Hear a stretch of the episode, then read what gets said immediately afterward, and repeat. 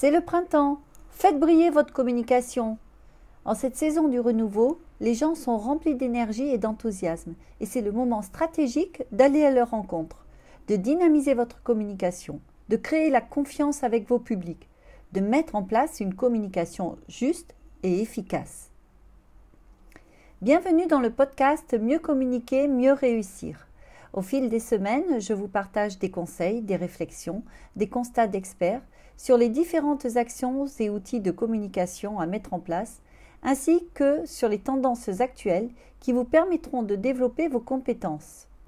Mon objectif est que vous sachiez vous-même améliorer votre communication, créer de la confiance avec vos publics, transmettre vos messages avec efficience, susciter leur engagement et atteindre vos objectifs de façon juste et efficace.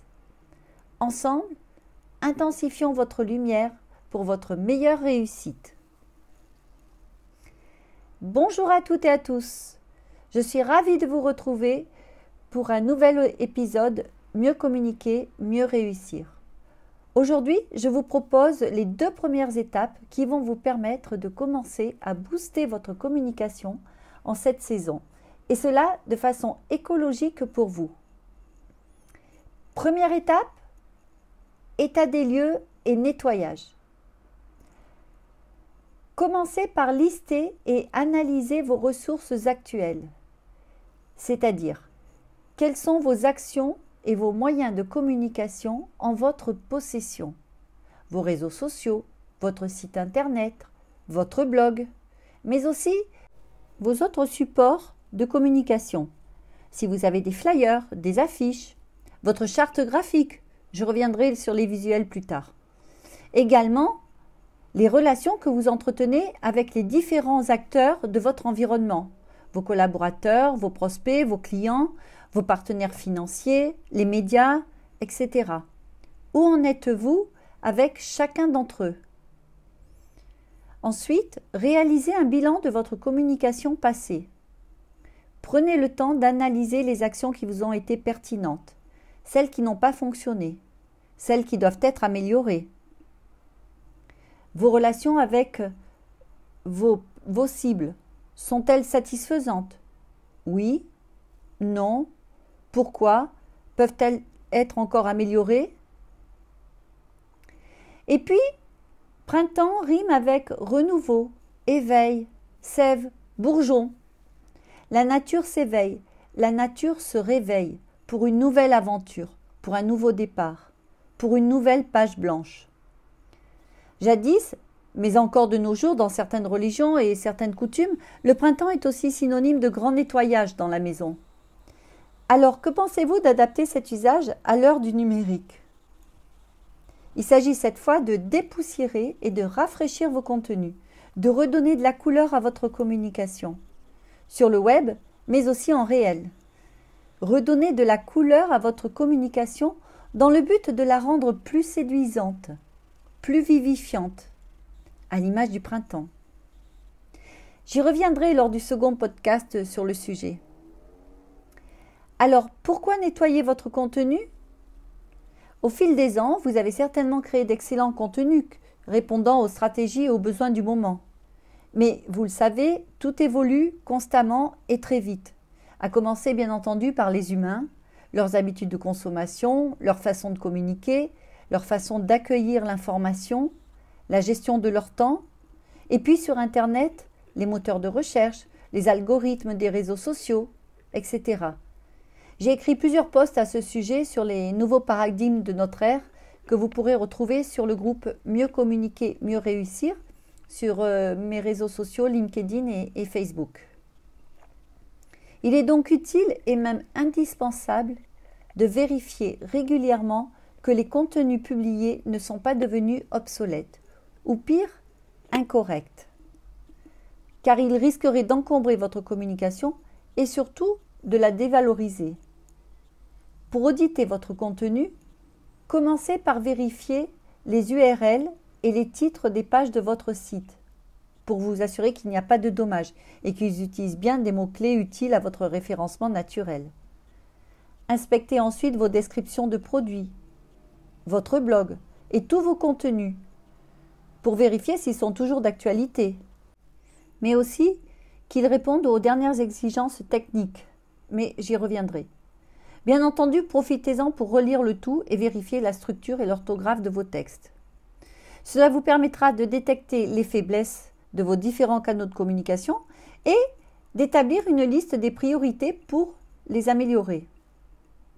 Je vous conseille donc au minimum une fois par an de prendre le temps de réévaluer et de réorganiser l'ensemble de vos contenus, mais aussi de vos moyens de communication, afin de vous assurer qu'ils sont toujours pertinents et rentables. Et le printemps se prête parfaitement à cet exercice. Personnellement, c'est un travail que je fais deux fois par an, voire trois fois.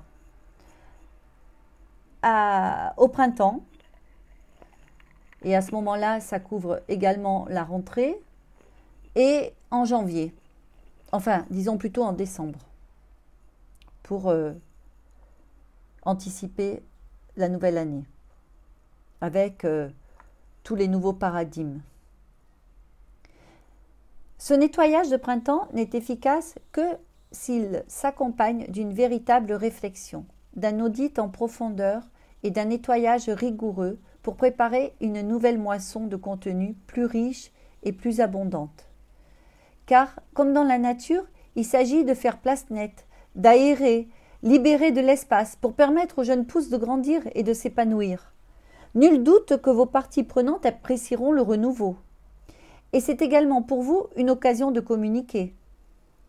Ainsi, avant de réaliser cette action, il y a un impératif à tenir, définir vos essentiels.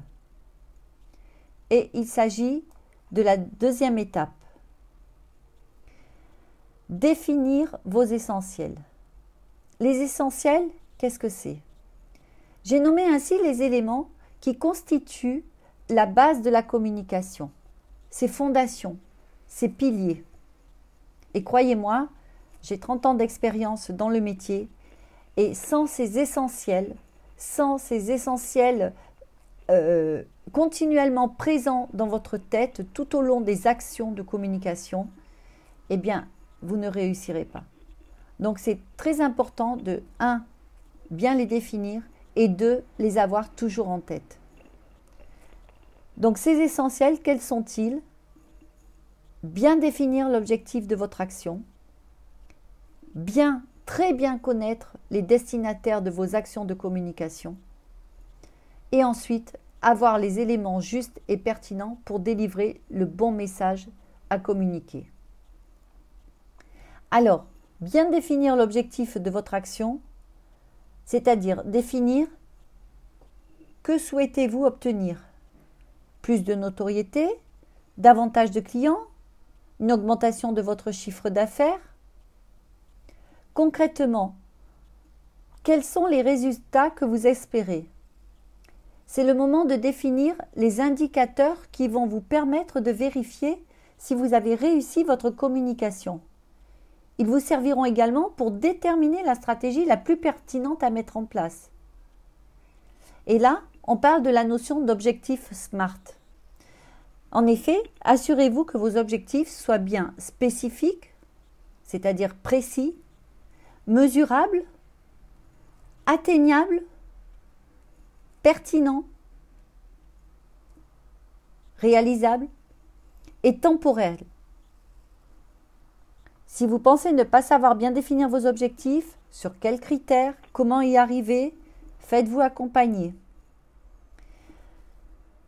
Mais aussi, pour être efficace, il est important d'étudier précisément les attentes des destinataires de vos actions de communication. J'ai nommé euh, précédemment les parties prenantes. Parties prenantes, destinataires, cibles. Pourquoi tous ces termes? En fait, les cibles, ce sont les destinataires de votre communication. On est d'accord. Mais pourquoi j'utilise le mot partie prenante? Parce que aujourd'hui, les destinataires ne sont pas uniquement des cibles. Et quand je dis aujourd'hui, en fait, ça devrait être euh, depuis toujours. Parce qu'il est très important, justement, d'écouter leurs retours, d'écouter leurs souhaits, leurs besoins, ce qu'ils euh, pensent de vous. Donc, ces parties prenantes, comme je les nomme, parce qu'elles prennent part à votre réflexion, à votre communication, ces parties prenantes, ce sont vos prospects, vos clients, mais aussi vos collaborateurs, vos partenaires financiers, économiques, techniques, vos fournisseurs, vos concurrents, vos partenaires politiques, les médias, les relais d'opinion, vos ambassadeurs. C'est en fait, ce sont en fait tous ceux qui constituent votre environnement. Et cette partie, c'est vraiment indispensable d'une bonne communication. Et je reprendrai la citation de, George Washington. Soyez polis envers tous, mais intimes avec peu, et choisissez les biens avant de leur faire confiance. Alors pourquoi cette citation? Parce que c'est une citation à appliquer non seulement dans votre vie personnelle, bien entendu, mais également dans votre vie professionnelle, sachant que c'est exactement ce qui se passe pour vos prospects, vos clients, vos collaborateurs, vos partenaires. Premièrement, ils vont choisir en fonction des informations et de l'image qu'ils vont avoir de vous. Deuxièmement, ils pourront ainsi vous accorder leur confiance ou pas.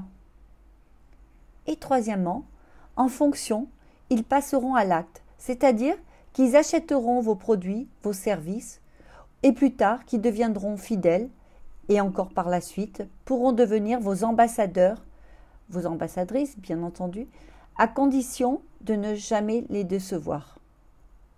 D'où l'importance de bien les connaître. Et je dirais, c'est une action de chaque jour.